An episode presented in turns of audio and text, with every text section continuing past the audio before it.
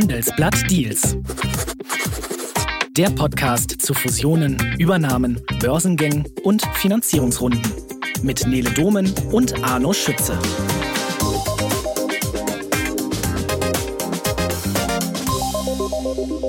Ja, und das stimmt nicht ganz. Auf Arno müssen Sie in dieser Folge leider verzichten. Und auch auf mich in weiten Teilen, denn heute machen wir mal etwas anders. Aber dazu gleich mehr. In unserem Podcast geht es ja immer wieder auch um geplatzte Deals oder unglückliche Börsengänge. Woran es lag, was die Zahlen sagen. Und dann gehen wir aber auch schon zum nächsten Thema über. Heute wollen wir aber mal eintauchen in das Scheitern. Wie fühlt sich das an, einen Deal vor die Wand zu fahren? Und wie kann es nach einer Niederlage weitergehen? Einer, der sehr genau weiß, wie Erfolg und Misserfolg sich anfühlen, ist der Unternehmer Josef Brunner. Was unternehmerisches Scheitern bedeutet, das hat der heute 42-Jährige schon früh lernen müssen. Und zwar, als seine Eltern mit ihrem Geschäft in die Insolvenz gerutscht sind. Trotzdem ist Josef Brunner selbst Unternehmer geworden und zwar ein sehr erfolgreicher, um genau zu sein, der schon mehrere Unternehmen aufgebaut und gewinnbringend verkauft hat. Gut gedealt also. Und er hat das durchgemacht, was viele Startups durchmachen, die finanzielle Nahtoderfahrung, wie er sie nennt. Junge Unternehmen seien quasi permanent pleite, sagt er.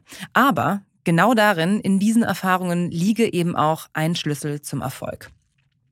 Welche Kraft er aus dem Scheitern gezogen hat, das hat er unserem Chefredakteur Sebastian Mattes im Handelsblatt Podcast Disrupt erzählt. Und dieses überraschend persönliche und auch offene Gespräch sollten Sie meiner Meinung nach nicht verpassen. Es ist nämlich ein schöner Reminder, dass es eben Menschen sind, die hinter den Entscheidungen über wichtige Deals in der Wirtschaftswelt stehen. Es ist eine Gründergeschichte, die mich schon lange beeindruckt hat. Nach der Insolvenz seiner Eltern hat er mit 16 Jahren das Gymnasium abgebrochen und hat sich entschlossen, Unternehmer zu werden. Seitdem hat er nicht nur mehrere Startups aufgebaut und verkauft, er hat auch sehr erfolgreich in weitere junge Technologiefirmen investiert. Die Rede ist von Josef Brunner. Und ich sage es gleich vorab, in diesem Podcast heute geht es weniger um Technologie, um Strategie oder Geschäftsmodelle. Es geht um Niederlagen, um Fehler und warum Unternehmer ihrem Schmerz folgen sollten. Denn gerade das hat ihn so erfolgreich gemacht, sagt Josef Brunner. Und ich sage noch etwas vorab. Ich habe selten ein so offenes Gespräch geführt, in dem ein Unternehmer einerseits so viel von sich preisgegeben hat und gleichzeitig einen so scharfen Blick auf die Entwicklung unserer Gesellschaft hat.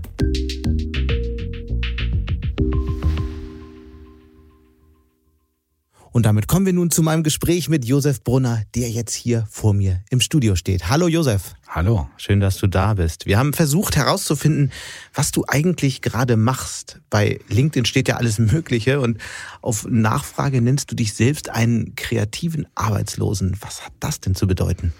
Ja, wahrscheinlich ultimative Freiheit. Also ich genieße das zurzeit sehr. Ähm, ich habe ja ein paar Aufsichtsratsmandate und mhm. bin in Beiräten von Portfoliofirmen und darauf konzentriere ich mich. Das macht wahnsinnig viel Spaß.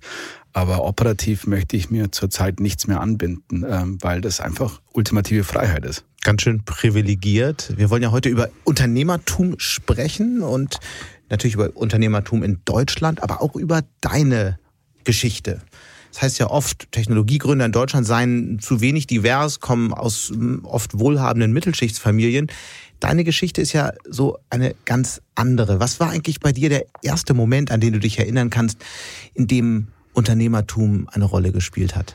Das war wohl, als mein Vater, meine Eltern hatten eine Bäckerei, gemerkt hat, dass die geschäftlichen Träume nicht aufgehen. Und dieses, die, die erste Erinnerung, die ich habe, ist eine sehr verletzte, ne? als er das realisiert hat, dass er, das geht dann wahnsinnig schnell. Also wenn dich die Welle trifft mhm. ähm, und du merkst, du verlierst dein Geschäft und wir haben dann unser Haus, in dem wir gewohnt haben, noch mit verloren. Also es war ja emotional extrem herausfordernd und die Scham, glaube ich, die ist meine erste Erinnerung. Die treibt mich heute auch noch. Die ist so ein Dämon, die sitzt in mir und sagt, komm, da geht noch was, weitermachen, weitermachen. Aber das ist die, die erste Erinnerung, wahrscheinlich Scham. Erzähl doch mal genauer über äh, von dieser Situation. Du hast mal gesagt, äh, die Bäckerei deiner Eltern wurde wegdisruptiert. Erzähl mal die Geschichte. Wo war das? Wann war das? Wie alt warst du? Und wie kam es dann am Ende dazu? Ja, also der Prozess des Zerstörens heißt ja disruptieren. Wir übersetzen das ja manchmal fehlerhaft äh, mit Veränderung, aber es ist eine Zerstörung. Also die Zerstörung der, der geschäftlichen Existenz meiner Eltern ging wahrscheinlich los, als ich so elf, zwölf war. Und dann haben sie sich aber noch, noch sehr wehrhaft dagegen gestemmt. Ähm, das war die Zeit, in der die Backshops aufkamen. Heute äh, würde man sagen, das war eine Markttransformation, weil eben äh, günstige Backwaren dann auch im Supermarkt angeboten wurden. Und das haben meine Eltern nicht kommen sehen und haben sie nicht darauf vorbereitet. Das sind begnadete Handwerker und ganz liebevolle Menschen und haben das Herz auch am rechten Fleck, aber sind nicht die begabtesten Kaufleute. Und ähm, als diese Welle sie getroffen hat, äh, war das so ein schleichender Prozess von, sagen wir, ich war zwölf bis 15 ungefähr. Und es war dann auch der Zeitpunkt, wo die Bäckerei dann verloren ging und äh, ich mich dann entschieden habe, vom Gymnasium runterzugehen in die Selbstständigkeit. Damals gab es noch keine Startups, darum konnte man das noch nicht so nennen, äh, habe mich dann selbstständig gemacht. Was war das für ein Prozess? Du sagtest, du warst ungefähr elf, als das anfing, diese Zerstörung. Und was, was ist da in dir vorgegangen? Was, was hat das mit dir gemacht, diese Zeit und, und dieser, ja, dieser Prozess, diese Zerstörung, dass dann am Ende mit 16 die Entscheidung folgte, dass du die Schule geschmissen hast? Ich fange mit der Entscheidung an, die war natürlich wahnsinnig blauig und, und naiv. Das war nicht durchdacht. Der Prozess äh, ist ein Prozess der Verletzlichkeit. Also ich bin wahnsinnig schüchtern, ich bin sehr verletzlich und auch wahnsinnig vulnerabel. Und das hat mich natürlich total getroffen. Vor allem die Häme in der Schule, Ne, Pleitegeier waren so Rufe, die ich gehört habe und die, die, verletzen dich als Kind oder mich haben die wahnsinnig verletzt. Und da ist dann so ein, so ein gewisser Widerstand und in mir. Wie, wie ist das entstanden, weil sie es einfach mitgekriegt haben, dass du nicht die neuesten Klamotten hattest, äh, nicht mit auf Klassenfahrt konntest, oder? Ja, das war ja dann schon ein Gespräch im Stadtteil. Ne? Also das ist ja. Wo äh, war das? Das war in einem Vorort von München. Hm. Ja. Und ähm, in einer Community, in einer kleineren. Und da war man natürlich äh, Stadtgespräch. Und das kriegst du in der Schule mit. Und es war unglaublich unangenehm. Ja. Und dann ähm, ist so eine, so eine Resistance in mir entstanden. Sag, nee, das, das kriegen wir schon noch hin. Ja. Und so ist die Selbstständigkeit quasi eingeleitet worden. Aber äh, das klingt jetzt so, so abstrakt, äh, so äh, fast als hätte das gar nichts mit dir zu tun. Aber was, was ist da passiert, dass, dass du sagtest, nach dieser Erfahrung, ähm, dieser Verletzung, dass du sagst, das, womit deine Eltern gescheitert sind, das werde ich jetzt gerade versuchen. Ja, das, das, die Formulierung ist schön, aber die war nicht die Formulierung, die ich damals gewählt hätte. Also ich war da schon gebrochen ja, und, und sehr, sehr verletzt und habe gesagt, okay, was bleibt denn anderes übrig? Ich wollte ja eigentlich Physiker werden. Ich liebe ja Physik, liebe Quantenmechanik. Das war so die Zeit von äh, Stephen Hawkins, Kip Thorne. Habe da sehr, sehr viel gelesen mhm. und habe mich schon als Forscher gesehen. Und stillen Kämmerchen, Wollsocken, Birkenstock. Das war so meine äh, Zukunft, die ich mir für mich erträumt habe. Und dann heißt es, okay, dann lebe ich halt jetzt den, den Traum äh, meines Vaters weiter, den unternehmerischen Traum. Und dann bin ich da brutal naiv. Also wenn du fragst, wie, wie war der Denkprozess, da gab es keines, dann, dann fange ich da halt mal an. Kann ja nicht so schwer sein. Und mit dieser Blauigkeit und Naivität und kindlicher Neugier, die es damals ja noch war, habe ich mich dann verabschiedet von der schulischen Laufbahn und bin ins Unternehmerische. Was, war, wie war die Reaktion deiner Eltern? Was, kannst du dich an den Moment erinnern, als du ihnen erzählt hast, okay, ich versuch's mal? Ja, ähm, zwei Sachen sind da hängen geblieben. Das eine war, da war schon eine gewisse, die waren leer. Also da war jetzt keine großartige Reaktion vom Zurückhalten, auch keine großartige zum Ermuntern. Gab so ein paar Momente, die habe ich noch, die noch äh, nirgends erzählt. Ich saß mit meinem Papa wir waren dann in verschiedenen Ferienwohnungen, weil wir ja kein Zuhause mehr hatten. Ja, und ähm, sind von Ferienwohnung zu Ferienwohnung umgezogen. Weil du damals halt da relativ schnell rein konntest. Und da saß ich mit, ah, ich war da 15 oder sowas, haben wir Schnaps getrunken, äh, mein Papa und ich. Und ähm, da hat er mich gefragt, wie lange es denn dauert, bis man als Forscher Geld verdient. Und das war so in der Retrospektive schon ein Zeichen, so, okay, dann geht dieser Weg wahrscheinlich nicht. Also jetzt so, wenn ich drüber nachdenke, was ich selten tue, dann war das wahrscheinlich so eine ganz entscheidende Szene. Ich sagte, okay, dann muss ich früher loslegen und dann packe ich es halt jetzt, weil da einfach so viel, also da war Tränen in den Augen, ganz viel Verletzlichkeit und so, okay, das packe ich jetzt an. Aber das war nicht durchdacht, das war reingestolpert, naiv, kindlich, ja, also nicht durchplant. Später wurde es dann ein bisschen strukturierter und geplant, aber mhm. da war es einfach, hat natürlich, muss man fairerweise sagen, damals gab es ja null Konkurrenz. Ja, da, da nicht, dass ich jetzt irgendwie besonders begabt gewesen wäre, aber das war ja noch eine, das Eldorado. Erste Firma war Trusted Attack. Ja. Man kann sich fast vorstellen, um was es ging. es ging um eine IT-Sicherheitsfirma. Wie, also du sagst naiv, das war nicht durchdacht, aber irgendwie, irgendwo kam die Idee her. Also was, wo, wo Mhm. kam sie dann? Was, was, was war der Auslöser? Ich habe äh, immer schon gerne programmiert und bin so ein Autodidakt gewesen und habe dann angefangen, das war ja die Zeit, in der die Telefongebühren für das Internet noch wahnsinnig teuer waren, wo du dich so für fünf Mark irgendwo einwählen musstest und dann versucht, Wege zu finden, diese fünf Mark nicht zu bezahlen. Und so bin ich dann quasi, habe ich mich aufgeschlaut, was das Thema von heute heißt Cyber, Cybersecurity betrifft.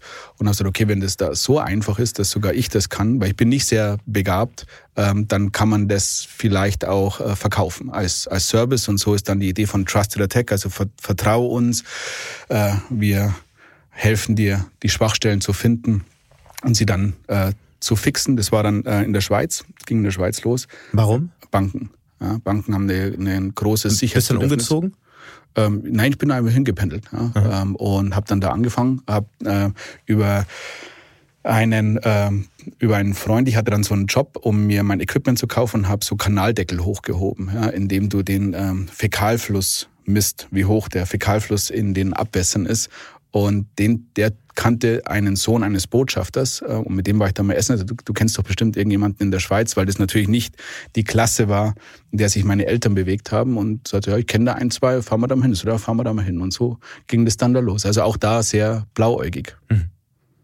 Dann kam äh, ja eine ganze Reihe, Reihe weiterer Firmen. Ich glaube, die nächste hast du dann in den USA gegründet. Mhm. Das war was? Ich habe dann Basti Networks war das nächste gemacht. Das ging dann, äh, ist jetzt bei NTT Telekom in Japan, auch ganz spannend. Ähm, der Kulturunterschied ähm, und ähm, Worum, worum ging es da? auch Security, aber quasi Präven Präventionsdevices zu bauen, also das, was wir mit Trusted Attack gemacht haben, technologisch über das Netzwerk zu verhindern. Das war ähm, Basti Networks. Dann war die darauf folgende war Chulex, das war Energy Management, das hat Cisco gekauft und dann Relay, das hat die Munich Re gekauft. Da haben wir uns dann das erste Mal getroffen. Du bist ja auch vom Handelsblatt ausgezeichnet worden damals. Warum hast du eigentlich immer so schnell verkauft und bist nicht mal dabei geblieben? Bist du so unruhig oder waren, waren am, am Ende die Ideen alle nicht gut genug, dass du dich dann doch verabschiedet hast? Es ist was, ähm, das mich schon bewegt und das ich jetzt auch anders machen möchte. Also ich möchte jetzt in Themen, die ich investiere oder die ich mitstarte, möchte ich schon, dass, dass wir die im Idealfall an die Kapitalmärkte führen und daraus Unternehmen bauen, die bleiben. Also bei Learn haben wir das ja gemacht. Ähm, das habe ich ja von Anfang an mitbegleiten dürfen. Und da gab es auch die Möglichkeit, das zu verkaufen. Das haben wir dann aber nicht gemacht. In der Retrospektive ähm, war das frühe Verkaufen ein Fehler. Ich kann aber auch sagen, was das rational war. Am Anfang war es natürlich einfach äh, Mangel, extremer Geldmangel. Und da hat mir die ja, Erfahrung oder vielleicht auch der Glaube gefehlt, dass man das wirklich groß skalieren kann. Und ich wollte nach der ersten Firma ja auch nochmal studieren. Ich wollte ja eigentlich äh, nach Berkeley. Das war ja Ist aber nichts draus geworden. ist nichts draus geworden, ich so ein Blut geleckt habe, ja, weil das wirklich schön ist. Und ähm, bei Chulex war es das erste Mal, dass es mir bewusst war, das zu früh zu verkaufen. Weil wir hatten, das Unternehmen wurde ja nur drei Jahre alt und wir hatten damals schon ähm, knapp 30 Prozent der 500 größten Unternehmen als Kunden. Und ähm, dann kam ja Cisco und hat das gekauft und ich habe immer quasi als größter Investor in meine Companies investiert. Das heißt, der Stake war immer relativ hoch. Und dann, dann wurden halt die Zahlen auch hoch. Und da war wahrscheinlich die Kombination aus, ich will was Neues machen, ne, ein neues Thema angehen, das hat mich umgetrieben und vielleicht auch der finanzielle Anreiz, die waren dort nicht immer gute Ratgeber. Und eines der Unternehmen, sage ich jetzt nicht welches, wollte ich auch zurückkaufen. Ähm, das ging dann allerdings nicht mehr. Ähm, und da habe ich dann das erste Mal das so gemerkt, das ist weg.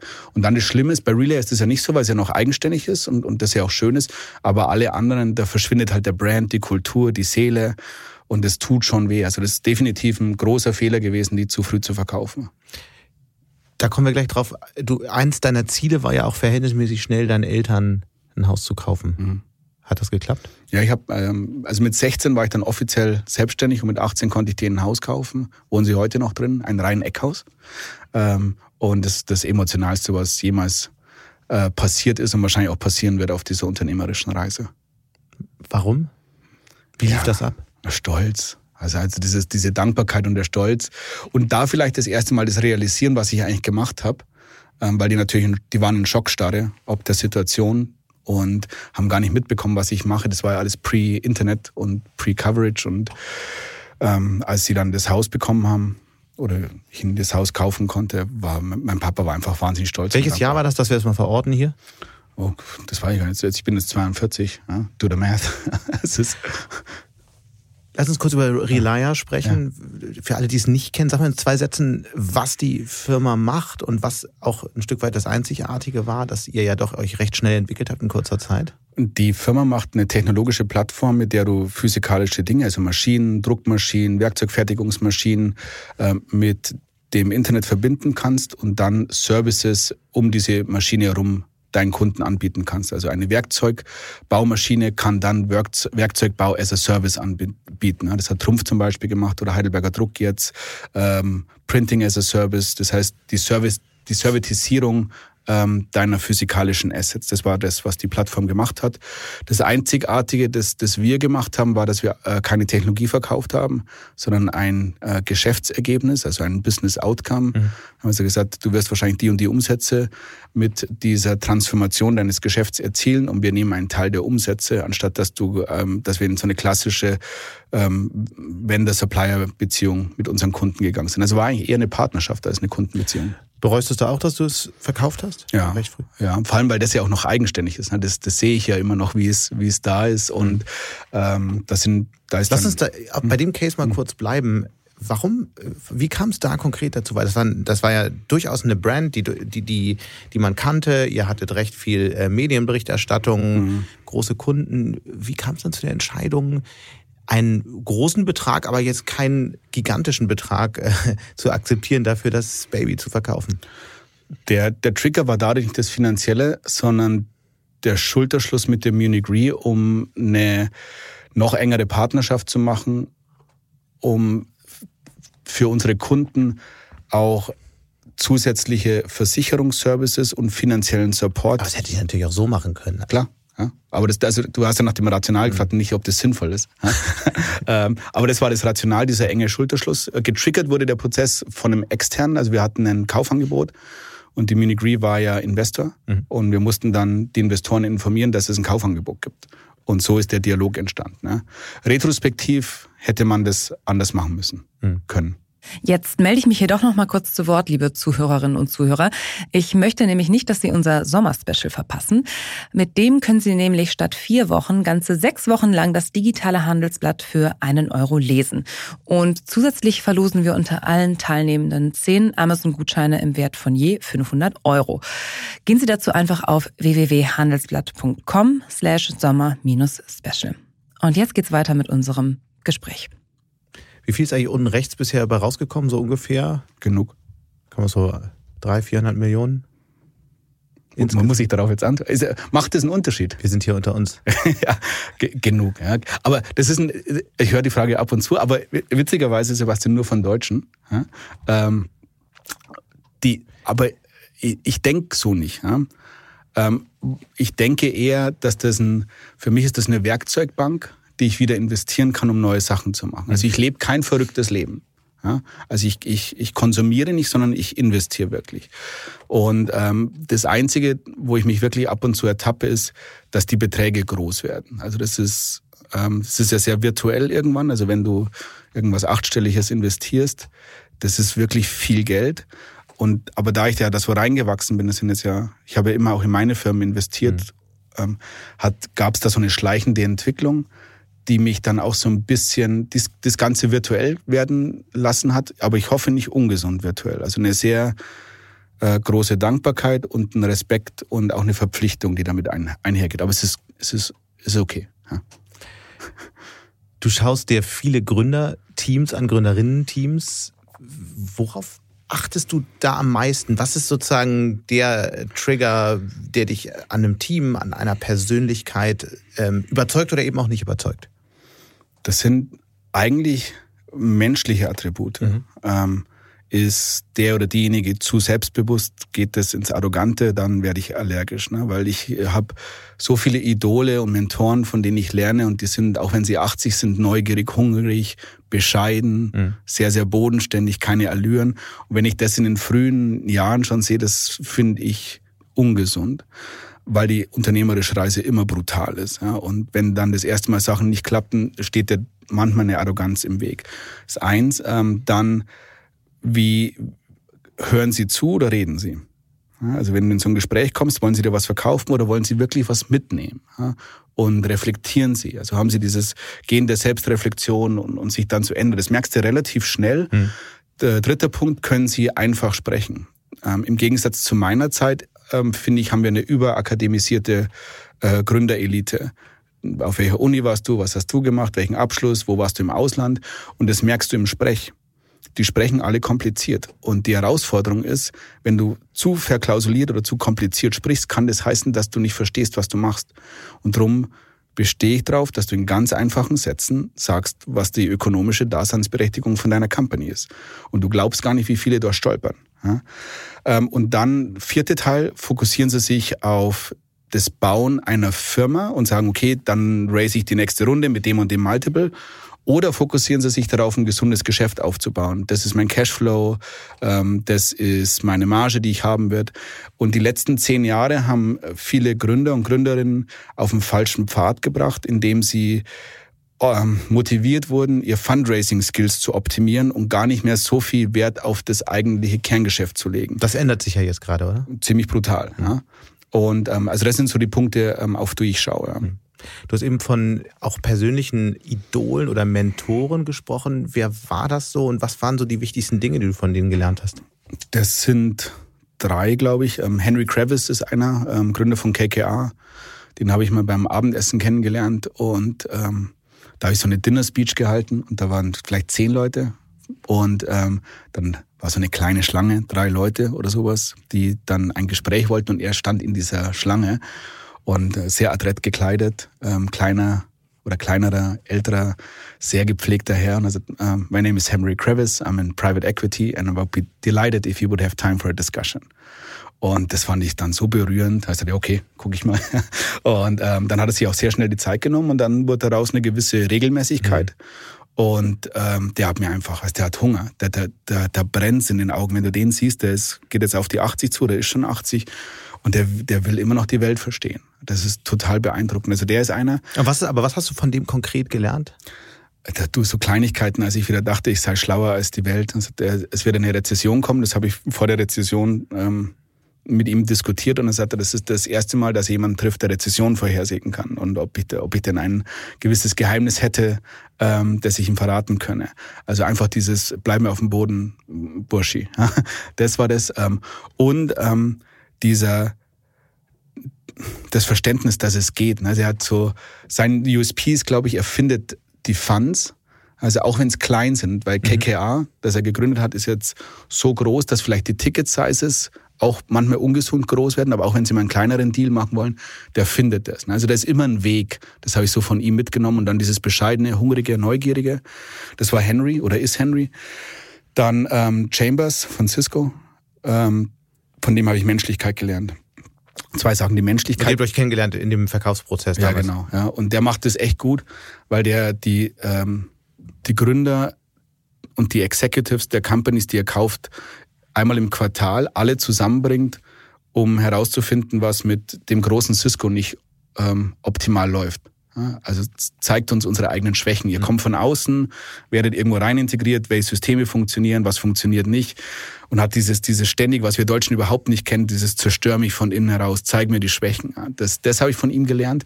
Das Menschliche, ähm, wenn dort ein Kunde leidet oder ein Mitarbeiter, dann lässt er alles stehen und liegen und kümmert sich nur noch um diesen Mitarbeiter oder diesen Kunden. Mhm. Und das dritte, Markttransformation. Also der hat mir gesagt, dass ich das, was ich mache, wie ich investiere, dass das völlig falsch ist, weil ich sehe ein Problem, will dann eine Applikation bauen, daraus eine Firma machen, die dann die Kunden mit diesen Problem-Solution-Kombination oder Value Proposition beglückt. Und er sagt, du musst eine Markttransformation vorhersehen und dann eine Firma bauen, die eine Antwort auf diese Markttransformation hat zu dem Zeitpunkt, wenn der Markt einen gewissen Reifegrad erreicht hat. Und das äh, zwingt dich ganz, ganz weit in die Zukunft zu denken. Ähm, das sehen wir jetzt auch wieder mit der ganzen Thematik Energietransformation, Energiewende, Volatilität in der Energieversorgung, Elektrifizierung von, von allem, was Energie verbraucht. Da dreht sich jeder Markt und dann kannst du Firmen danach bauen. Das war ähm, Chambers und dann Tom Noonan. Ähm, den kennen ganz wenige. Der wurde so mit 30 Milliardär im Cybersecurity-Umfeld und hat dann ein sehr, sehr beeindruckendes Portfolio aufgebaut an, an Venture Investments und der hat mir die Wichtigkeit von Vertrieb und von einer Firmenkultur beigebracht. Und mit allen dreien bin ich noch im Austausch und mhm. davon sehe ich sehr. Lass uns einen Moment bei dieser Firmenkultur bleiben, auch weil du es vorher äh, gesagt hattest, äh, darauf, äh, dass du betont hattest, wenn die Unternehmen verkauft werden, dass da eine Kultur kaputt geht. Was, wie entsteht denn eine gute Firmenkultur und was ist das eigentlich? Das ist ja so, so ein Ding, was alle bauen wollen, was alle entwickeln wollen und dann doch viele so daran scheitern. Ja, weil sie das zu sehr auf PowerPoint machen ja, und weniger leben. Eigentlich ist eine Firmenkultur ganz einfach, die entsteht ähm, durch, durch die Art und Weise, wie du selbst lebst und was du vorgibst. Und durch diese Verpurposisierung der, der Welt, na, alles braucht einen Purpose und ein Purpose Statement und ein Mission Statement und ein Vision Statement, wurde auch das zu abstrakt und ähm, zu akademisch vielleicht. Ne? Aber was ist so falsch daran, wenn Unternehmen jetzt anfangen, sich mit der Frage zu beschäftigen, was eigentlich ihre äh, auch emotionale oder, oder ähm, ähm, jedenfalls ideelle Daseinsberechtigung ist? Da ist gar nichts falsch dran. Du musst nur dann die richtigen Aktionen davon ableiten, weil eine, eine Kultur entsteht nicht, weil du eine PowerPoint rumschickst, sondern eine Kultur entsteht, weil du das Ergebnis deiner Frage, die du gerade gestellt hast, lebst. Ne? Mhm. Also indem du sagst, mir ist wichtig 1, 2, 3, 4, 5. Wir Und wie hast du das immer gemacht? Auch nicht so äh, extrem strukturiert, wie man es vielleicht machen könnte, aber versucht, das, das Richtige zu tun, sich um den Kunden zu kümmern und ganz klar zu verstehen, was sind wir für eine Art von Unternehmen. Also bei Chulex zum Beispiel, das war ein Technologieunternehmen mit einer ganz klaren Differenzierung über Technologie. Und dann ist die DNA und die Kultur deiner Firma sehr technologisch geprägt. Also als Großunternehmen kannst du Google als Beispiel nehmen. Google ist keine B2B-Sales-Organisation. Denen ist der Kunde ziemlich egal, aber die differenzieren sich extrem über Technologie. Und deswegen ist die Kultur eine, die den technologischen Fortschritt befeuert. Cisco stellt nichts über den Kunden, haben da, dafür wahrscheinlich niemals die beste Technologie, aber du weißt als Kunde, egal was passiert, die helfen mir immer. Und da ist eins ist nicht besser wie das andere. Es wird nur schwierig, wenn du es mischt. Ich mache ein bisschen was für den Kunden und ich definiere mich über Sales, aber auch differenziere ich mich über Technologie. Das ist schwierig. Und dann musst du halt konsequent sein. Also wenn du sagst, ich möchte keine Primadonnas bei mir im Team und du hast eine, dann sind die in der Regel meistens sehr, sehr gut und lassen das den Rest des Teams spüren. Und dann musst du die rausnehmen. So, so hart das ist. Also Konsequenz. Und das können auch nicht so viel, weil es ist halt hart. Mhm. Du hast mal gesagt, dein Motto ist Folge dem Schmerz, Follow the Pain und hast sogar ein Buch dazu geschrieben mit dem Untertitel Das Geheimnis unternehmerischen Erfolgs, wie du alle Widerstände überwindest und es ganz nach oben schaffst. Das ist ja fast wie so ein amerikanisches Ratgeberbuch, aber jetzt wo wir schon reden, was sind eigentlich so die zwei, drei ähm, Kernpunkte, die hier jeder, äh, jede Hörerin, jeder Hörer kennen sollte? Steh einmal mehr auf, als du hinfällst. Ja, dann gibt, dann gibt die Realität aber das ist doch fast ein No-Brainer. Ja, aber das zu machen nicht. Ja, das, das ist wieder, das sind diese Lippenbekenntnisse. Jetzt sind genau. wir wieder bei der, bei der Kultur. Ja? Und ich habe das versucht im Buch halt mit, mit eigenen Beispielen zu hinterlegen. Also ich habe mal, gibt so, ein, so einen Moment, ähm, wo das erste Mal nicht alles gut lief.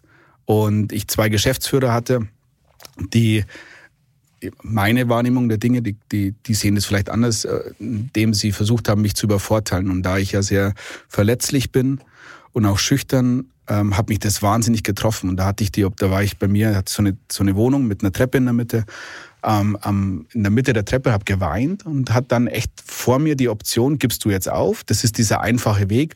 Und da hat mich wirklich viel hingezogen, Sebastian. Das wäre, eigentlich wollte ich da hin. Er sagt, nee, das geht nicht. Das ist, das ist nicht richtig. Und dann ähm, habe ich mich da als kleiner Fatzke da aufgelehnt, habe dann sehr, sehr viel äh, auf mich genommen, habe einen Kampf gekämpft. Ähm, und da ist auch ein Stück von mir kaputt gegangen bei diesem Kampf. Also ich sage nicht, dass es das retrospektiv menschlich wert war. Ja? Aber unternehmerisch hat's extrem viel Dividenden bezahlt zum Schluss. Mhm. Ja? Und das ist halt ein Unterschied, ob du das auf einem ähm, chinesischen Frühstückskeks liest ja? oder ob du halt durch diese Situation durchgehst. Ja? Und da habe ich halt ein paar Beispiele in dem Buch. Und Follow the Pain, was ist dann sozusagen, was ist der Grund dafür, weil man dann schneller lernt, weil man sich dann schneller entwickelt? Das kommt so ein bisschen aus der Scham, die wir zum Beginn des Gesprächs diskutiert haben. Dieses, diese große Enttäuschung meiner Eltern und diese, dieses Hänseln, das ich so erlebt habe und das mich so wahnsinnig verletzt hat. Wo kind. ja jeder normale Mensch einfach versuchen würde, davon wegzulaufen und wahrscheinlich äh, Narben fürs Leben mitnimmt und versucht, das zu verdrängen und zu vergessen. Ja, das habe ich auch versucht, so 10, 15 Jahre, vielleicht 10. Und dann gemerkt, dass die, die gehen aber mit. Also das, die dummen Sprüche hören auf, aber die Verletztheit, die ziehst aber du. Aber das ist ja interessant. Und was war der Moment, in dem du gemerkt hast, okay, damit, ich mache jetzt so nicht weiter, sondern ich muss damit anders umgehen? Als ich gemerkt habe, dass die Hoffnung, dass der Schmerz durch finanziellen Erfolg weggeht, dass diese Hoffnung nicht in Erfüllung gehen wird, sondern dass der Schmerz und diese Verletztheit und diese Scham, dass das ein Teil von mir ist. Also okay, jetzt scheiße, was machst du jetzt? Und also okay, dann ähm, lässt du dich vielleicht nicht mehr treiben mhm. von deinen Dämonen, sondern lässt dich ziehen.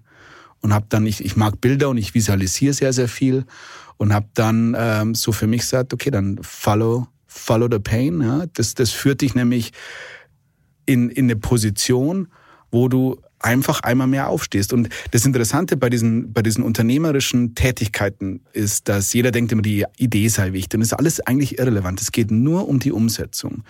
Und dir fallen in der Regel auf der letzten Meile, fallen sie alle um. Ja, wenn, die, wenn die See wirklich rau wird, und alle fallen von diesem Schiff runter und du bist der einzige Verrückte, der noch steht und, und schreist Poseidon an, bring it on, ja, dann, dann, dann hat es was Verrücktes. Ja. Aber da trennt sich die unternehmerische Spreu vom mhm. Weizen. Ich würde für einen Moment gerne noch bei deiner Geschichte bleiben. Bei diesem Moment, in dem du verstanden hast, ich kann so nicht weiter rummachen, ich, nicht weitermachen, ich kann das Päckchen so nicht weiter tragen und dann eben zu verstehen, ich, ich muss damit, ich, ich brauche einen anderen Umgang. Das das von sich heraus zu entscheiden und dann richtig zu handeln, ist ja wahnsinnig schwer. Jeder normale Mensch würde wahrscheinlich eine Therapie machen. Du hast es allein mit dir ausgemacht. Ja, ähm, weiß auch nicht, ob das richtig ist. ähm, ich würde nur ich würde den, den Satz, den du gesagt hast, vielleicht anders formulieren. Das Päckchen hätte ich schon noch tragen können und trage es auch noch. Mhm. Aber ähm, mir ging es darum, dass es mir nicht besser ging. Das war so dieses, dieses Thema, das, das mich eigentlich umgetrieben hat. Und ähm, dann heißt es, okay, jetzt musst du schon irgendwie schauen, dass du das für dich äh, in den Griff bekommst, weil das ja unangenehm ist. Auch total interessant, als ich wirklich pleite war, ja, habe ich geschlafen wie ein Baby. Weil was soll denn noch passieren? Wann warst du wirklich pleite? Ja, damit so 15, 16 okay. rum. Also Aber dann ist, später nicht nochmal? Nee, später nicht mhm. nochmal. Ne? Aber je mehr Erfolg kam, desto größer war auch der Druck und desto schlechter habe ich geschlafen. Ja? Und dann, das, das ist, das, da kommt, da ist viel mitgekommen, das dann wahrscheinlich so verarbeitend war aus, aus der Vergangenheit raus. Ja? Und das sage ich deswegen, weil es eigentlich in die völlig falsche Richtung lief, in der ich eigentlich dachte, dass das jetzt alles läuft. Dachte, jetzt wird's, jetzt wird's ruhiger und jetzt kannst du mal ein bisschen vom Gas gehen. Dabei war der, der Druck wurde größer und der Antrieb und die Angst und auch die Angst zu versagen ja, war, war wirklich groß oder ist, ist groß ich meine, das ist ja oft äh, beklagt worden. Wir haben in Deutschland einen schlechten Umgang eigentlich mit Niederlagen, mit Fehlern.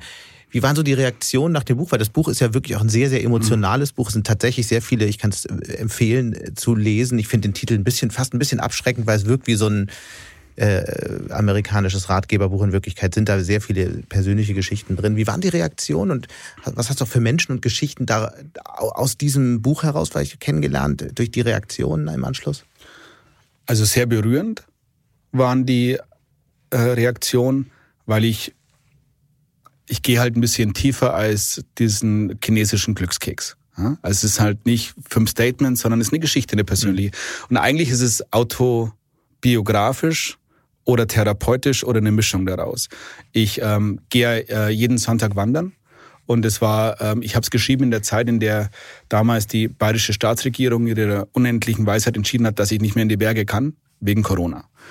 Und dann ist was mache ich denn jetzt? Und dann habe ich da dieses Buch geschrieben. Und es war aber auch so ein bisschen der Versuch, ähm, das Mentoring zu skalieren, weil ich mentor wahnsinnig gern mhm. und so meine eigenen Ziele, die ich jetzt habe, da keines davon ist finanziell, sondern ich möchte das Leben der Menschen, mit denen ich zu tun habe, positiv verbessern, verändern ähm, und eben einen positiven Nettobeitrag in die Gesellschaft geben. Mhm. Und das war ein, ein, Weg zu skalieren. Also die Geschichte, die ich habe und meine Lernerfahrung in einer, in einer größeren Skalierung rauszubekommen. Und das hat ganz gut geklappt. Und da sind wahnsinnig tolle ja, Mails reingekommen, Briefe, tolles Feedback, das dann das sehr berührend war, muss ich schon sagen. Was bedeutet das eigentlich, ein guter Mentor zu sein? Wie sieht das aus? Das weiß ich nicht. Ich kann das sagen, wie ich es mache, weil ähm, ich ja nicht weiß, ob ich ein guter Mentor bin oder nicht. Ähm, ich glaube auch, dass das ein höchst intimer Prozess ist und dass der Mentee und der Mentor zusammenpassen müssen.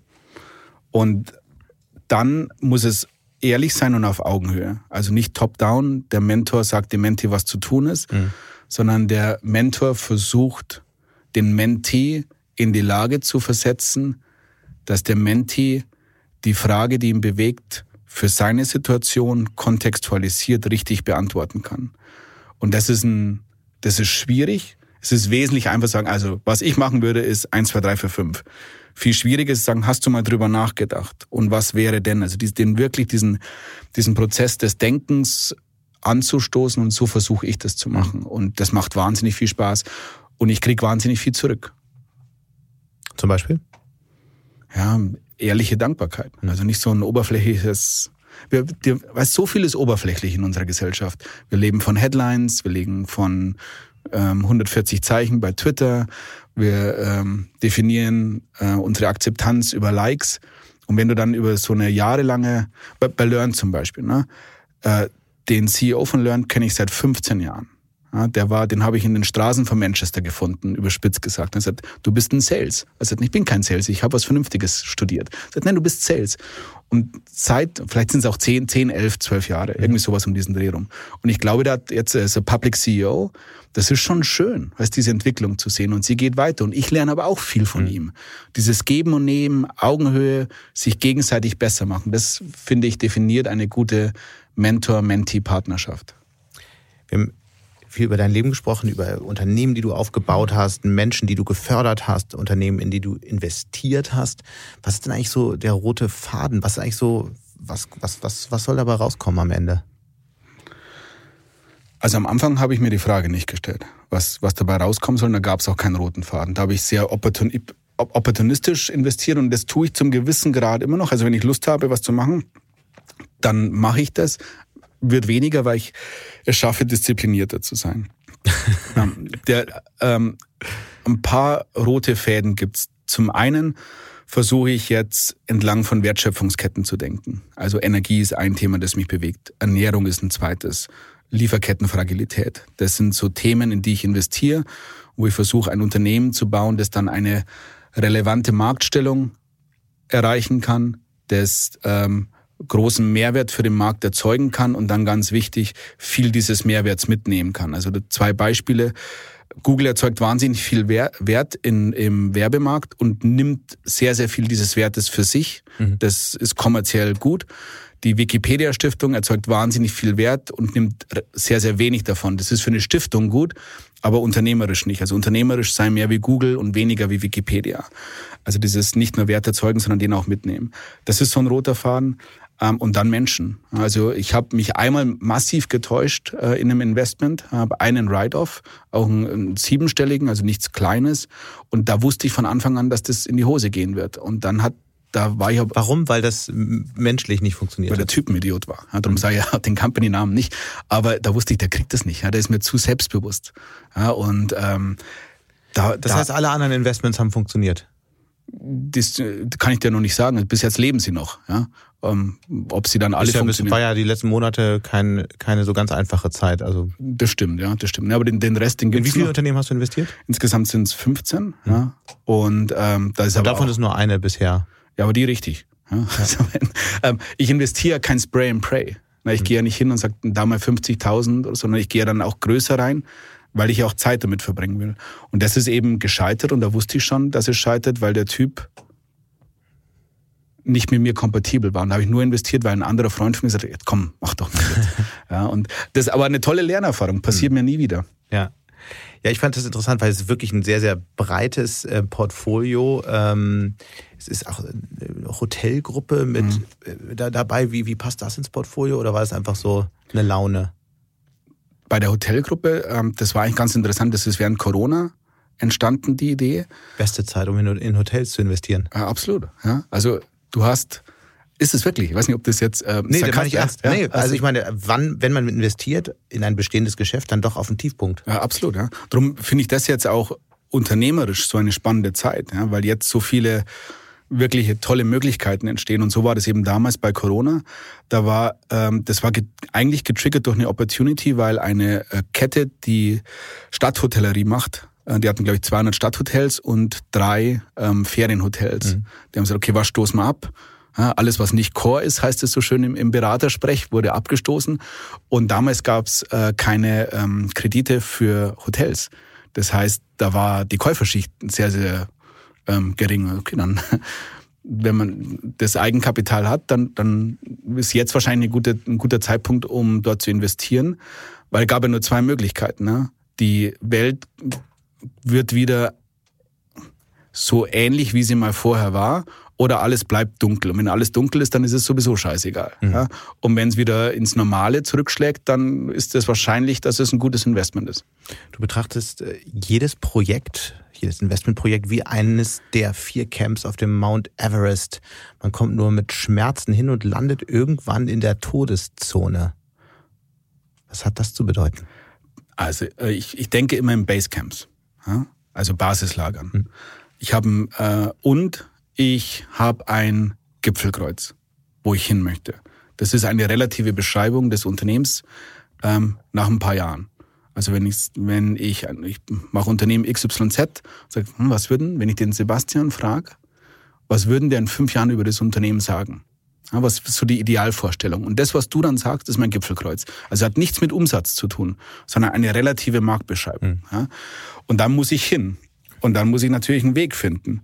Und das ist halt vom Basecamp zu Basecamp. Und dann weiß ich, welche Sherpa brauche ich, was brauche ich für eine Ausrüstung. Das kann ich alles am Anfang planen. Aber je weiter das Gipfel, das Gipfelkreuz weg ist, desto unschärfer wird es. Ich weiß nicht, regnet es da hinten, ist da Nebel. Und das heißt, ich muss situativ in äh, übersetzt operativ dann das Richtige tun, darf aber mich strategisch nicht verändern, weil ich weiß, wo ich hin will. Und dadurch kann ich immer Nein sagen. Der Pfad ist zu gefährlich, das mache ich jetzt nicht, ich habe nicht die Ressourcen. Und ähm, was uns Unternehmer von Corporates unterscheidet, das Nummer eins, der, der Hauptgrund ist die finanzielle Nahtoderfahrung. Du bist als, als, als junges Unternehmen einfach konstant pleite. Ja, also immer in dieser finanziellen Todeszone. Und dadurch gehst du ganz anders mit deinen Ressourcen um. Du bist sehr resilienter und ähm, das, die Leute unterschätzen das. Ja, aber das macht den Hauptunterschied aus. Und auch eben den Willen, sich darauf einzulassen. Genau, ja. Vielleicht auch nicht nur sich darauf einzulassen, sondern das auch zu mögen. Ja. Nun bist du kein operativer Unternehmer mehr, in dem du wirklich ein Unternehmen äh, gegründet und aufgebaut hast. Ist das nochmal denkbar und wenn ja, in welchem Feld? Da tue ich mich wirklich schwer, ähm, das nochmal zu sehen, so einen Ikea-Tisch zusammenzuschrauben. du hast ein bisschen Kapital, also da sehe ich schon einen besseren Schreibtisch. Ja, aber das wäre kulturell falsch. Du, weil dann, du, du baust dir, wenn du sowas machst, sofort Fett in deine Organisation. Also dieses, dieser Mangel ist so wichtig, dass du dafür sorgst, ein Unternehmen ist ein Uhrwerk. Und da muss jedes Zahnrad in das nächste so effizient wie möglich eingreifen und nichts darf freischwingen. Und sobald du mit so einem Käse anfängst, ne, ja, ich muss ja nicht mehr dann nimmst du so viel diese, dieses Antriebs gleich am Anfang raus und dann entsteht Hafermilch, Kaffee, Fett und, und so alles, was du nicht brauchst. Ja, und Obstkorb, das braucht kein Mensch. Also ja? nur Kaffee schwarz. Ja, genau. Filterkaffee Filter schwarz. Filterkaffee schwarz, ja. Ähm, und da tue ich mich zurzeit schwer. Auch weil ich mich sehr wohl fühle in dieser Rolle, die ich jetzt habe. So ich, ich bin meistens Chairman und größter Shareholder. Mhm ähm, bei den Unternehmen, versucht es auch, wenn, wenn mal was klappt und in die Public-Märkte geht, dass ich dort noch signifikanter Shareholder bin und kann mich dann so als ja, Gorilla mit äh, Graurücken von oben einbringen und kann wirklich ein Mentor sein. ohne dass ich das People Management habe und diese die Themen, die im Daily, im Daily Business nicht immer Spaß sind. Also diesen, diesen Luxus, den genieße ich schon sehr. Mhm. Ne? Und auch mal dann sagen, und heute gehe ich mal in die Berge, weil das halt jetzt geht. Also von der operativ, never say never, aber im Moment sehe ich das nicht so. Bevor wir jetzt äh, nochmal einen Blick nach Berlin werfen, äh, vielleicht noch einen Blick auf dein Portfolio. Welche drei Unternehmen sollte jeder hier in der Runde kennen, weil sie so spannend sind? Ich meine, gestern gab es äh, News von SpareTech, Plattform für Ersatzteilmanagement, die neues Geld bekommen haben. Welche sind so die drei Unternehmen, die wir alle im Auge behalten sollten? Drei ist jetzt gemein, weil dann ähm, bin ich ja, äh, schließe ich ja einige aus. Ähm, Spertek hast du schon mal angesprochen, das finde ich wahnsinnig spannend, ähm, weil Martin und Lukas, die zwei Gründer, die sind einfach cool. Die, mit denen war ich vor, glaube ich, zwei Jahren in einer Brauerei in Baden-Württemberg und wir haben die Equity Story in so einem Kesselraum gemacht. Ja? Also da war auch kein Fett und äh, da gab es auch keinen Meetingraum. Und jetzt zu sehen, wo das Unternehmen steht, Porsche als Kunde, Bosch als Kunde, jetzt der Schritt in die USA, das, das ist schon schön zu sehen, vor allem für, für das Unternehmen. 10 Millionen Finanzierung haben die, glaube ich, ja, von, Genau, von ähm, Insight, ein ganz toller ähm, brückenschlagender, ja. transatlantisch äh, brückenschlagender Investor, machen eben Ersatzteilmanagement, was zum einen nachhaltig ist, auf der Ressourcenseite, aber auch Working Capital signifikant reduziert. Ähm, das ist ein tolles Unternehmen. Ähm, dann Learn finde ich spannend. Ähm, Large Scale Energy Management, weil ich sehr daran glaube, dass du zwischen der Volatilität der Energieversorgung und der Elektrifizierung aller Energiekonsumenten ein ausgleichendes Element brauchst. Wir konzentrieren uns auf, auf Gebäude, das sind 40 Prozent. Das ist ja auch jetzt in der Diskussion mit dem Heizkostengesetz. Das ist ein ganz großer Energiefresser und dem, dem, dementsprechend auch ein großer Emitter von mhm. ähm, CO2 das äh, adressiert Learned. Ähm, das wäre jetzt ein zweites. Drittes ähm, und viertes. äh, drittes ist äh, Startup Insider, finde ich sehr spannend. Wir versuchen, das Startup-Ökosystem zu normalisieren. Also ähm, den Family Offices Zugang zu geben zu den richtigen Investments, dem Josef automatisiert, automatisiert vorzuschlagen, hey, da gibt's doch ein Unternehmen, in das du investieren solltest, ähm, weil du magst Ernährung, du magst ähm, vertikale Integration. Schau dir mal Glido an. Das habe ich extrem elegant äh, den Brückenschlag zum vierten Unternehmen geschafft, ja. ähm, weil du passt da rein, weil es ist ein langer Weg, es ist hart. Ähm, es ist schwierig, über Venture Capital zu, zu finanzieren. Deswegen ist es für dich ein passendes Unternehmen. Mhm. Und das macht Startup Insider. Das sind jetzt mal so die, ja. die Unternehmen, ähm, die vier, die mir jetzt da spontan einfallen. Wenn wir auf das ganze Startup-Ökosystem schauen, dann hatten wir ja eine gigantische Zeit mit wahnsinnig viel Geld, vielen klugen Köpfen, die gekommen sind, um irgendwas aufzubauen. Und dann kam die Krise. Und die Finanzierungen sind überall eingebrochen. Und es zeigt sich jetzt, wer eigentlich wirklich Überlebenschancen hat, wer ein echtes Geschäftsmodell hat und wer halt einfach nur ähm, aufgepumpt war, um möglichst schnell zu verkaufen. In, in welchem Zustand ist, die, ist das Startup-Ökosystem jetzt gerade? In, ähm, der, der schaut in den Spiegel und ist vielleicht überrascht, was es sieht. Na, weil das natürlich Venture Capital, also warum ist, vielleicht reden wir ganz kurz, warum ist die Blase entstanden? Du hast extrem günstiges billiges Geld. Genau, du hast billiges Geld und alle risikoarmen Assetklassen waren überbewertet. Over, genau, genau, überbewertet und oversubscribed. Also was passiert? Das Geld drängt in äh, Periphermärkte. Eines davon Private Equity und eines davon Venture Capital. Dadurch ist so viel Geld in das System äh, gekommen, dass ähm, viele Funds entstanden sind in unterschiedlichen ähm, Phasen, von Frühphase bis Spätphase. Das in Kombination mit Sorbans Oxley, was ja ein Resultat des Enron-Bilanzskandals war, ähm, ist es schwieriger geworden für äh, äh, Unternehmen public zu gehen, weil einfach mehr Regeln eingeführt wurden. Ich glaube, die meisten davon auch sehr sinnvoll eingeführt wurden. Also hast du so einen, so einen Trend, länger privat zu bleiben ja. und viel zu viel Geld in diesen, in diesen Klassen. Also was ist passiert? Ähm, die Unternehmen, es gab Secondaries, also Verkauf von Anteilen innerhalb dieser Evolution von Seed zu ähm, Later Stage, also Frühphase zu Spätphase und ein System, das sich so ein bisschen selbst angeheizt hat, also Unternehmen durch diese Fundraising-Entwicklungsblase durchgeschoben hat, entkoppelt vom realen Wert, also Discounted Cashflow, der intrinsische Wert eines Unternehmens waren weniger wichtig wie das Potenzial das es äh, in der Zukunft noch gibt. Und das ist ungesund. Und, ähm, das dadurch sind halt einfach Unternehmen entstanden, die niemals ein Geschäftsmodell haben werden, wie viele Lieferdienste zum Beispiel. Ja, und die halt einfach im Kern als Geschäft nicht funktionieren. Ja. Das ist der große Unterschied zwischen Bau eine Company und Bau ein Business. Und die meisten haben Companies gebaut, die gut sind, Fundraising zu betreiben. Und es gab andere, die haben Fokus, die wurden auch belächelt. Mhm. Sagt, ähm, nee, wir, wir kriegen das hin, bootstrapped oder brauchen nicht viel Geld. Wir bauen einfach ein geiles Business. Und es ist, was passiert zu deiner Frage? Eine Gesundung. Eine absolute Gesundung der Unternehmensbewertung, sodass die Unternehmensbewertung wieder näher an dem Unternehmenswert dran ist, weil die zwei waren entkoppelt. Mhm.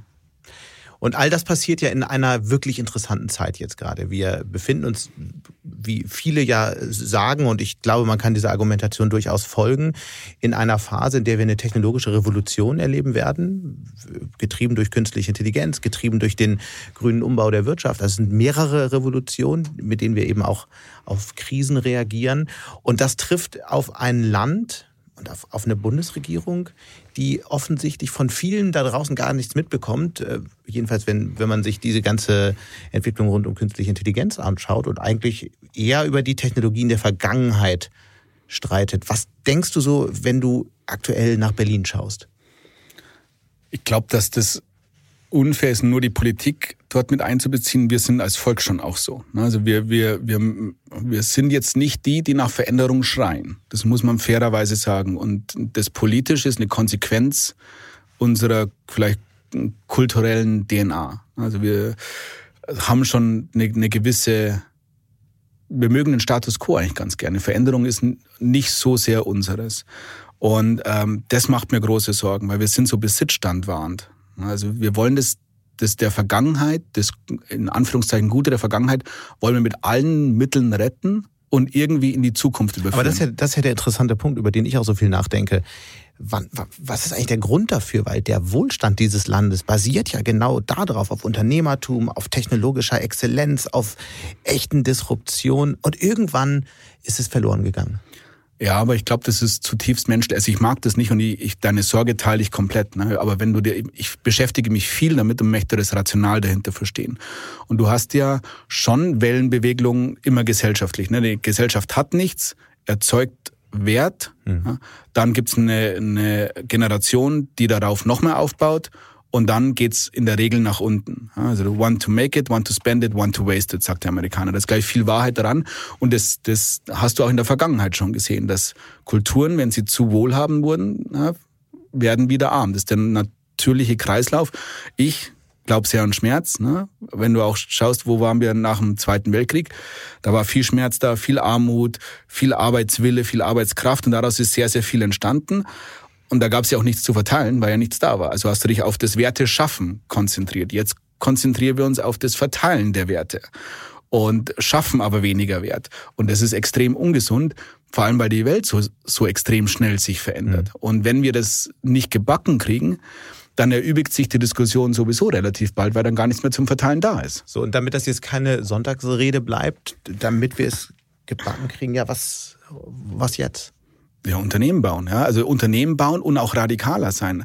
Nicht alles immer durchsubventionieren und ähm, die Sachen dem bisschen auch dem Markt mal überlassen. Wir können nicht immer alles retten. Wir, wir haben ja auch so viele, was wir nennen, große Schuldentöpfe, Sondervermögen. Also wir verpacken alles auch so sprachlich so charmant, dass man gar nicht sieht, was eigentlich passiert. Und manchmal müssen Unternehmen aus dem Markt ausscheiden, damit Ressourcen frei werden, also auch Menschen, Ingenieure. Wir haben ja auch tolle Ausbildung, wir haben super Grundlagenforschung, sind nicht die Besten darin, das zu übersetzen in mhm. ökonomische Substanz, aber die, die Lego-Steine, die wir brauchen, um neue Häuser zu bauen, haben wir auch. Aber dadurch, dass wir nichts kaputt gehen lassen, alles wird immer gerettet ohne Ende, kann auf die, entsteht gar keine Asche, auf dem was Neues entstehen kann. Also du musst, so hart es klingt, halt auch mal Unternehmen aus dem Markt ausscheiden lassen.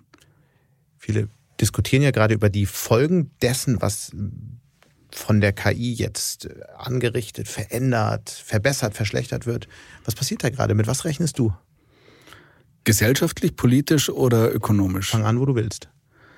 Gesellschaftlich, glaube ich, ist es schwierig, weil uns viele der Grundlagen arbeiten, wenn wir zur Schule gehen oder wenn wir was studieren oder was beibringen, das wird uns genommen, wir haben jetzt einen leichteren Weg, an Informationen zu kommen oder das hat man vorher schon einfach einen Weg auf, aus, aus, äh, auf, Technolog auf Technologien zu kommen oder auf Informationen zu kommen, entschuldige.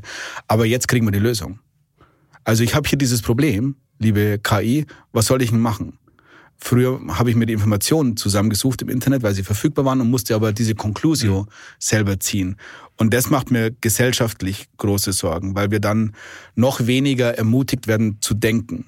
Das, das glaube ich, ist auf die nächste Generation bezogen herausfordernd. Und große Unternehmen entstehen ja oft nicht durch Fahrtabhängigkeit, sondern durch wirklich eine radikal neue Idee. Und das ist ja das, was eine KI eben nicht kann. Mhm. Sie kann sagen, wahrscheinlich baue eine Seite mit Marketing im, im Bereich XY auf und dann wird da irgendwann wie Geld bei rauskommen. Aber die radikal neue Idee wird eben niemals aus einer KI kommen. Auf jeden Fall, aus jeden, auf jeden Fall nicht aus den Systemen, die wir heute kennen. Ja, weil das, das Kreative, das ja der Ursprung etwas Neuen ist, entsteht genau. ja durch das Verknüpfen mhm. von Dingen, die schon bekannt sind, aber auf diese Art und Weise noch nie verknüpft wurden. Also viele der Informationen, der, der Bausteine haben wir oftmals von großen Unternehmen. Apple als Beispiel ist entstanden, weil es Chips gab, ähm, weil langsam Software da war, weil die einen gewissen Preispunkt hatten. Also okay, dann baue ich doch das mal in einem System zusammen, das user-friendly ist. Also quasi Dinge zu verbinden, die vorher nicht verbunden waren. Ja. Vertikale Integration in Industrie ist nur das Zusammenstopseln von Bestandteilen, die heute in der Lieferkette irgendwo verborgen sind. Ja. Aber das ist halt hochkreativ. Ja, und äh, je, wie, je mehr dir das Denken abgenommen wird, desto weniger wird das kreative Eigendenken gefördert. Das ist die Herausforderung gesellschaftlich. Ähm, dann, das wird einen Impact aufs Unternehmertum haben, weil wir immer mehr fluffy werden, also immer mehr auf der Oberfläche mhm. und bauen wir, wie du es gesagt hast, bauen wir mal die Webseite, bauen wir mal ein Tool, stopseln wir mal irgendwas zusammen, aber dieses ganze Unterwerk, diesen Unterbau, den Maschinenraum, den verstehen wir immer weniger. Und das haben wir jetzt schon technologisch. Wir programmieren ja auf Libraries, die auf Libraries basieren, die keiner mehr durchblickt. Und ähm, wir kommen immer weiter weg von dem eigentlichen Kern. Und das ist herausfordernd, weil daraus wirklich große Unternehmen entstehen können. Und wenn wir die nicht mehr haben und unsere Alten ausscheiden, wo kommt dann der Wohlstand, den wir verteilen wollen, her? Mhm. Aber wenn du jetzt so angesichts dessen, angesichts dieser Diagnose äh, aktuell auf die gesellschaftliche Debatte schaust, was, was geht dir da durch den Kopf? Dann schüttle ich den Kopf. Ja, weil es eben so, so viel Besitzstandwahrung, sehr viel gegeneinander, das stört mich auch. Also wir hauen alle nur noch aufeinander ein. Es gibt nur noch die Blasen, es gibt keinen Dialog mehr wir, wir versuchen nicht mehr den Mittelweg zu finden und irgendwie zusammenzukommen, gesellschaftlich, sondern es gibt nur noch richtig oder falsch. Alles entzweit sich, anstatt dass es näher zusammenkommt. Und die Wahrscheinlichkeit, dass daraus dann ein Kompromiss oder eine vernünftige Lösung entsteht, ist mhm. halt gering. Also ist ja oft gesagt worden, ne? aber was, was wäre ein Weg, das zu lösen? Ja, indem wir im Kleinen anfangen und die Unternehmer, die Investoren, vielleicht auch zum gewissen Teil ähm, die Gewerkschaften, dass wir mal anfangen auf der Wirtschaft, ich kann ja nur für die Wirtschaft sprechen, dass wir Beispiele finden, wie Transformationen wirklich funktionieren können, wie etwas, das man loslässt, mal auch mal was sterben lässt, aber man kann das ja respektvoll tun, man kann das ja auch sozial verträglich tun. Ich glaube auch, dass das sozial verträglicher ist, als etwas einfach so lange durchzufüttern, bis es radikal kracht. Ähm, das wäre ein Beispiel, also positive Beispiele einer wirtschaftlichen Transformation zu finden, bei dem alle Seiten Schmerzen verspüren. Ähm, das wäre ein Beispiel. Politisch steht mir das nicht zu, da Ratschläge zu geben, aber vielleicht auch mehr gemeinschaftliche Lösungen intern zu diskutieren und dann sie gemeinsam vorzustellen, anstatt sie in der Öffentlichkeit auszudiskutieren, könnte dem Vertrauen in die Politik mhm. gut tun. Du hast neulich, glaube ich, bei LinkedIn geschrieben, dass du das Podcast für dich eine wichtige ähm, Inspirationsquelle sind, dass du auch vor allem solche hörst, die gar nicht aus deinem engeren Themenfeld kommen. Was sind denn so zwei, drei Podcasts, die du gerne hörst oder die dir, die dich in der letzten Zeit weitergebracht haben? Also ähm, Tim Ferriss höre ich wahnsinnig viel. Ähm, der versucht Menschen, die erfolgreich sind und deren Habits und deren Gewohnheiten zu dekonstruieren und was sie dann erfolgreich macht, da mhm. ziehe ich viel raus. Dann höre ich Acquired. Das ist ein Podcast, der erfolgreiche Firmengeschichten auseinanderbaut, innerhalb von zwei, drei Stunden wirklich jeden Bestandteil der erfolgreichen Reise, ähm, vernünftig und einfach verständlich für so einen Bäckersohn wie mich auch darlegt. Das höre ich gerne.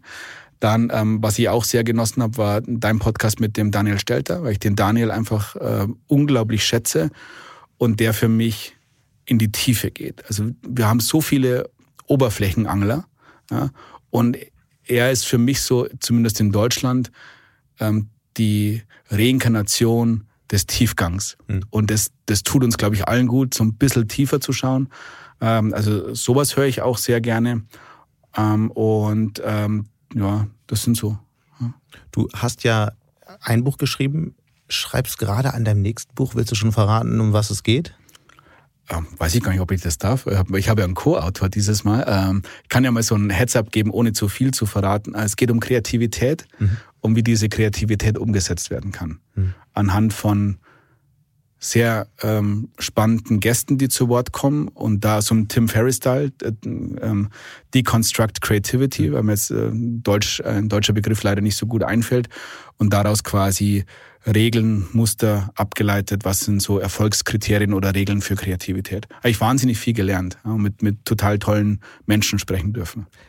Und wenn wir schon so viel über Tim Ferriss sprechen, dann enden wir doch mit einer typischen Tim Ferriss-Frage, der oft seine Gäste nämlich fragt, und ich habe es mir tatsächlich für heute auch überlegt, was ist eigentlich der eine Ratschlag, den du dir, deinem jüngeren Ich, vielleicht deinem 16-, 18-jährigen Ich geben würdest?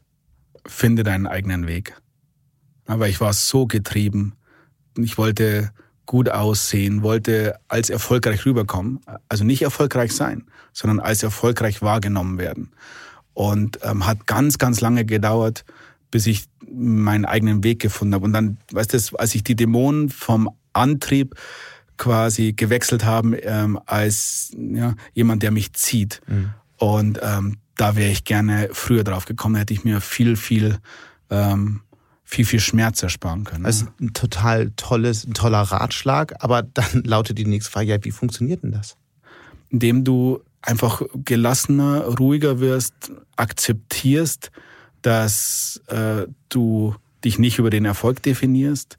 Das, das war ja dann die Erkenntnis. Ne? Du, du hast, ich hatte dann finanziellen Erfolg, aber der Schmerz war nicht da. Also dann muss ich mich ja irgendwie anders definieren. Und jetzt mit diesem Mentoring zum Beispiel, da fühle ich mich super wohl. Na, wenn du dann wenn ich eine Nachricht kriege von jemandem, hey, das, das hat mir echt geholfen. Und wenn dich dann diese Menschen in, in schwierigen Situationen anrufen, mhm. das ist ja ein, ein Zeichen extremer Wertschätzung. Ja, das, das, das, das nehme ich auch nicht leicht.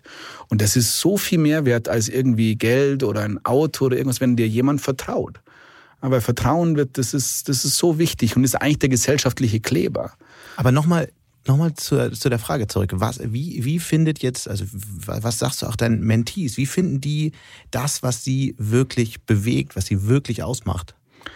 Ja, das ist ein Prozess, ne? der ist nicht einfach. Als erstes ähm, hörte Ich glaube, der ist auch ganz wichtig. Also in, in, ich habe ja auch ähm, zig Personalgespräche in meinem Leben geführt äh, und, und viele Krisen, auch berufliche Krisen gesehen und die basieren oft darauf, dass Menschen zu lange dem hinterhergelaufen sind, was sie eigentlich nicht machen wollen, irgendeinem äußeren Ideal. Mhm. Und das ist, glaube ich, die Schlüsselfrage für jede Karriere.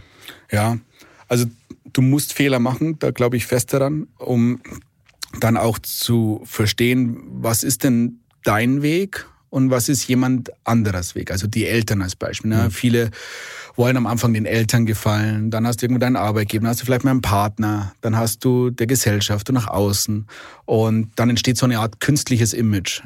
Und was ich den, ich stelle einfach Fragen immer, so das ist, warum willst du was machen? Also so ganz einfache Fragen. Also, ja, ich möchte dann die, die Company oder ich möchte diesen Job haben. Warum? Was treibt dich da an? Ja, hm. und das ist erstaunlich, wie wenig die Leute wirklich drüber nachdenken. was ist deine Passion? Was machst du gerne? Da kannst du daraus nichts machen. Und einfach so ganz einfache Fragen, dann, dann führst du sie so hin zu, zu dieser Erkenntnis, ah, scheiße, vielleicht sollte ich doch Bergführer werden. Ja, weil das, das, ist, das ist auch ein schönes Leben, ist ehrlich, mhm. ähm, das, das korreliert mit den Werten, die mir wichtig sind, eine Verlässlichkeit, Partnerschaft, Zeilschaft. Und wenn du so ganz einfache Fragen und so einen Dialog führst, dann kommen die Leute ja selber drauf. Du kannst ihnen ja, ich weiß, ich weiß ja nicht, was Petras Weg ist als Beispiel äh, imaginäre Petra. Wenn die sagt, ich will jetzt Gründerin werden. Ja, warum? Ja, weil Weiß ich auch nicht genau. Und dann durch diese Fragen merken sie, was, was wirklich sie umtreibt. Und zur Verteidigung, wenn du jung bist, so 18, 19, hast du ja auch noch nicht so viel gesehen und weißt es vielleicht auch nicht so sehr. Und dann hol dir doch mal deine Narben und dann schau, war es das jetzt? Hm. Was hat dir gefallen, was hat dir nicht gefallen? Also, wie kommst du dahin? Indem du die richtigen Fragen stellst. Warum? Was treibt mich an? Was macht mir Spaß? Wo lächle ich? Ja? Ähm, wo gehe ich glücklich ins Bett? So ganz einfache Sachen. Was ist deine Passion?